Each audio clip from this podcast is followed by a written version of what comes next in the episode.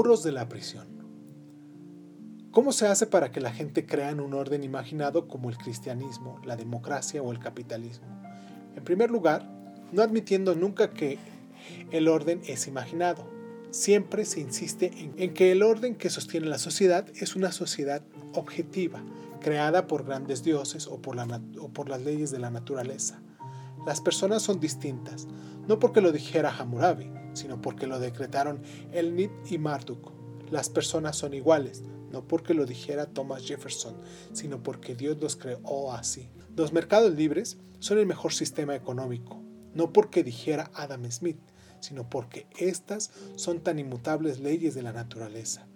También se educa de manera concienzuda a la gente. Desde que nacen se les recuerda constantemente los principios del orden imaginado, que se incorpora a todas y cada una de las cosas. Se incorporan a los cuentos de hadas, a los dramas, los cuadros, las canciones, a la etiqueta, a la propaganda política, la arquitectura, las recetas y las modas. Por ejemplo, hoy en día la gente cree en la igualdad, de manera que está de moda entre los niños ricos llevar pantalones tejanos, que originalmente eran una indumentaria de la clase trabajadora. En la Edad Media, la gente creía en las diferentes en las diferencias de clases, de manera que ningún joven noble se habría puesto un sobre, un sobre todo de campesino. En aquel entonces, dirigirse a alguien como señor o señora era un raro privilegio reservado a la nobleza y que a menudo se ganaba con sangre. Hoy en día, toda la correspondencia educada con independencia del, del destinatario empieza con apreciado señor o señora. Las humanidades y las ciencias sociales dedican la mayor parte de sus energías a explicar estrictamente de qué manera el orden imaginado está entretejido en el tapiz de la vida. En el espacio limitado del que disponemos, solo podemos arañar la superficie. Hay tres factores principales que impiden que la gente se dé cuenta de que el orden que organiza su vida existe únicamente en su imaginación. A. El orden imaginado está incrustado en el mundo material. Aunque el orden imaginado solo existe en nuestra mente, puede entretejerse en la realidad materia que nos rodea e incluso grabarse en piedra. En la actualidad, la mayoría de los habitantes de Occidente creen que el individualismo, creen en el individualismo, piensan que cada humano es un individuo, cuyo valor no depende de lo que otras personas crean de él o ella. Cada uno de nosotros tiene en su interior un brillante rayo de luz que confiere valor y significado a nuestra vida. En las escuelas modernas del occidente, los maestros de escuela y los padres le dicen a los niños que si sus compañeros de clase se burlan de ellos, deben ignorarle. Solo ellos, y no otros, conocen su verdadero valor. En la arquitectura moderna, este mito salta de la imaginación para tomar forma en piedra y hormigón. La casa moderna ideal está dividida en muchas habitaciones pequeñas, de modo que cada niño pueda tener un espacio privado, oculto a la vista, que proporcione la máxima autonomía. Esta habitación privada posee casi de manera inevitable una puerta, y en muchos hogares es práctica aceptada que el niño cierre la puerta, hasta con llave. Incluso los padres tienen prohibido entrar sin llamar y pedir permiso para ello. La habitación Está decorada como al niño le gusta, con carteles de estrellas de rock en la pared y calcetines sucios en el suelo. Quien crezca en un espacio así no puede hacer otra cosa que imaginarse que es un individuo cuyo verdadero valor emana dentro y no de fuera. Los nobles medievales no creían en el individualismo. El valor de alguien estaba determinado por su lugar en la jerarquía social y por lo que otras personas decían de ellos. Que se rieran de uno era un, un grave ultraje. Los nobles enseñaban a sus hijos a proteger su buen nombre a cualquier precio. Como el individualismo moderno, el sistema de valores sociales medieval dejó la imaginación y para manifestarse en la piedra de los castillos medievales. El castillo raramente contenía habitaciones privadas para los niños, ni para nadie. El niño adolescente, de un varón medieval no tenía una habitación privada en el segundo piso del castillo, con carteles de Ricardo a Corazón de León y el rey Arturo en las paredes, ni una puerta cerrada que sus padres no podrían abrir. Dormía junto otros muchos jóvenes en, un gran, en una gran sala. Siempre se hallaba a la vista y siempre debía tener en cuenta lo que otros veían y decían. Quien creciera en tales condiciones llegaba naturalmente a la conclusión de que el verdadero valor de un hombre estaba determinado por su lugar en la jerarquía social y por lo que otras personas decían de él. B. El orden imaginado modela nuestros deseos. La mayoría de las personas no quieren aceptar que el orden que rige su vida es imaginario, pero en realidad todas las personas nacen en un orden imaginario preexistente y sus deseos están modelados desde el nacimiento por los mitos dominantes. Por tanto, nuestros deseos personales se convierten en la defensa más importante del orden imaginado. Por ejemplo, los deseos más apreciados de los habitantes modernos del Occidente están conformados por mitos románticos, nacionalistas, capitalistas y humanistas que han estado presentes durante siglos. Los amigos que se dan consejo a menudo se dicen, haz lo que te diga el corazón. Pero el corazón es un doble agente que por lo general toma instrucciones de los mitos dominantes del día y la recomendación, haz lo que te diga el corazón, fue implantada en nuestra mente por una combinación de mitos románticos del siglo XIX y de mitos consumistas del siglo XX. La compañía Coca-Cola, por ejemplo, ha comercializado en todo el mundo la Daddy Coke y Coca-Cola Light con el eslogan Haz lo que te sienta bien. Incluso lo que la gente cree que son sus deseos más personales suelen estar programados por el orden imaginado. Consideremos, por ejemplo, el deseo popular de tomarse unas vacaciones en el extranjero. No hay nada natural ni obvio en esa decisión. Un macho alfa de chimpancé nunca pensaría en utilizar su poder con el fin de ir de vacaciones al territorio de una tropilla de chimpancés vecina. Los miembros de la élite del antiguo Egipto gastaban su fortuna construyendo pirámides y momificando sus cadáveres, pero ninguno de ellos pensaba ir de compras a Babilonia o en pasar unas vacaciones esquiando en Fenicia Hoy en día la gente gasta muchísimo dinero en vacaciones en el extranjero porque creen fervientemente en los mitos del consumo romántico. El romanticismo nos dice que con el fin de sacar el máximo partido a nuestro potencial humano, hemos de tener tantas experiencias diferentes como podamos. Hemos de abrirnos en un amplio espectro de emociones. Hemos de probar varios tipos de relaciones. Hemos de catar diferentes cocinas. Hemos de, de aprender a apreciar diferentes estilos de música.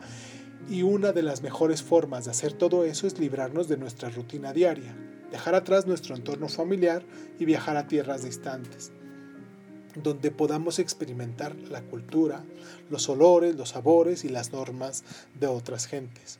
Oímos constantemente los mitos románticos acerca de cómo una nueva experiencia me abrió los ojos y cambió mi vida. El consumismo nos dice que para ser felices hemos de consumir tantos productos y servicios como sea posible.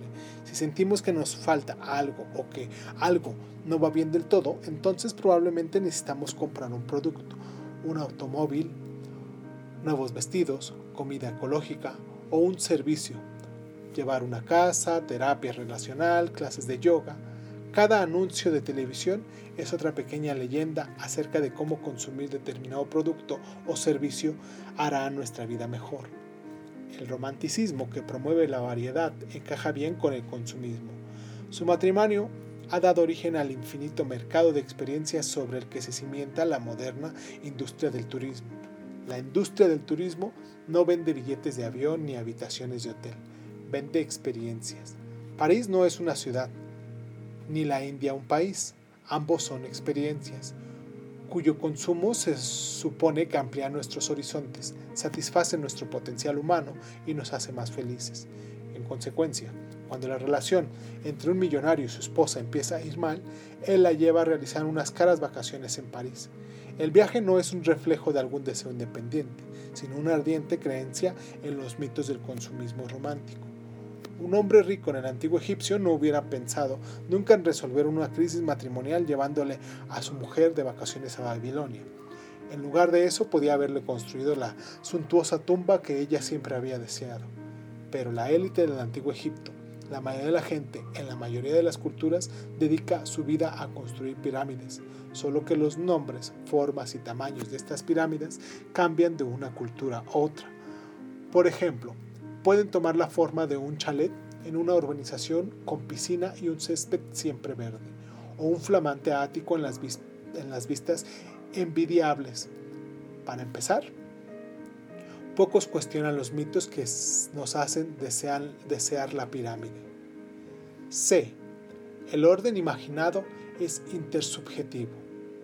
Incluso si por, algún esfuerzo sobrehumano consiguiera liberar mis deseos personales del dominio del orden imaginado, solo soy una persona. Con el fin de cambiar el orden imaginado, he de convencer a millones de extraños para que cooperen conmigo, porque el orden imaginado no es un orden subjetivo que existe solo en mi imaginación. Más bien, es un orden intersubjetivo que existe en la imaginación compartida de miles y millones de personas. Para entender eso, necesitamos comprender la diferencia entre objetivo, subjetivo e intersubjetivo. Un fenómeno objetivo existe con independencia de la conciencia humana y de las creencias humanas. La radioactividad, por ejemplo, no es un mito.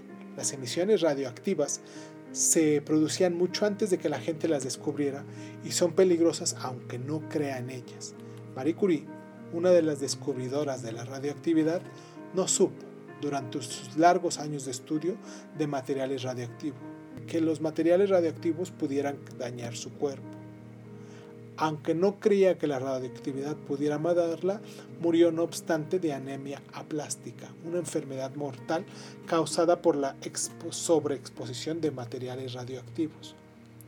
Los objetivos es algo que existe en función de la conciencia y creencias de, un único individuo, que desaparece o cambia si este individuo concreto cambia sus creencias. Muchos niños creen que la existencia de un amigo imaginario, que es invisible e inaludible para el resto del mundo, el amigo imaginario existe únicamente en la conciencia subjetiva del niño, y cuando éste crece o deja de creer en él, el amigo imaginario se desvanece. Lo intersubjetivo es algo que existe en el seno de una red de comunicación que conecta la conciencia subjetiva de muchos individuos. Si un solo individuo cambia sus creencias o muere, ello tiene poca importancia. Sin embargo, si la mayoría de los individuos de la red mueren o cambian sus creencias, el fenómeno intersubjetivo mutará o desaparecerá. Los fenómenos intersubjetivos no son fraudes malévolos ni charadas insignificantes. Existen de una manera diferente de los fenómenos físicos tales como radioactividad. Pero sin embargo su impacto en el mundo puede ser enorme. Muchos de los impulsores más importantes de la historia son intersubjetivos, la ley, el dinero, los dioses y las naciones. Peugeot, por ejemplo, no es el amigo imaginado del director general de Peugeot. La compañía existe en la imaginación compartida de millones de personas. El director general cree en la existencia de una compañía porque el Consejo de Administración también cree en ella, como hacen los abogados de la compañía, las secretarias de la oficina más próxima, los pagadores de banco, los corredores de bolsa y los vendedores de automóviles desde Francia a Australia. Si fuera solo el director general el que dejara de creer repentinamente en la existencia de Peugeot, pronto acabaría en el hospital psiquiátrico más cercano y alguna otra persona ocuparía su despacho. De forma similar, el dólar y los derechos humanos y los Estados Unidos de América existen en la imaginación compartida de miles de millones de personas y no hay un solo individuo que, pueda amenazar su existencia. Si únicamente yo dejara de creer en el dólar, los derechos humanos y Estados Unidos no tendría mucha importancia. Estos órdenes imaginados son intersubjetivos, de manera que para cambiarlos tendríamos que cambiar simultáneamente la conciencia de miles de millones de personas, lo que no es fácil. Un cambio de tal magnitud solo puede conseguirse con ayuda de una organización compleja, como un partido político, un movimiento ideológico o un culto religioso. Sin embargo, con el fin de establecer estas organizaciones complejas, es necesario convencer a muchos extraños para que cooperen entre sí. Y esto solo puede ocurrir si estos extraños creen en algunos mitos compartidos.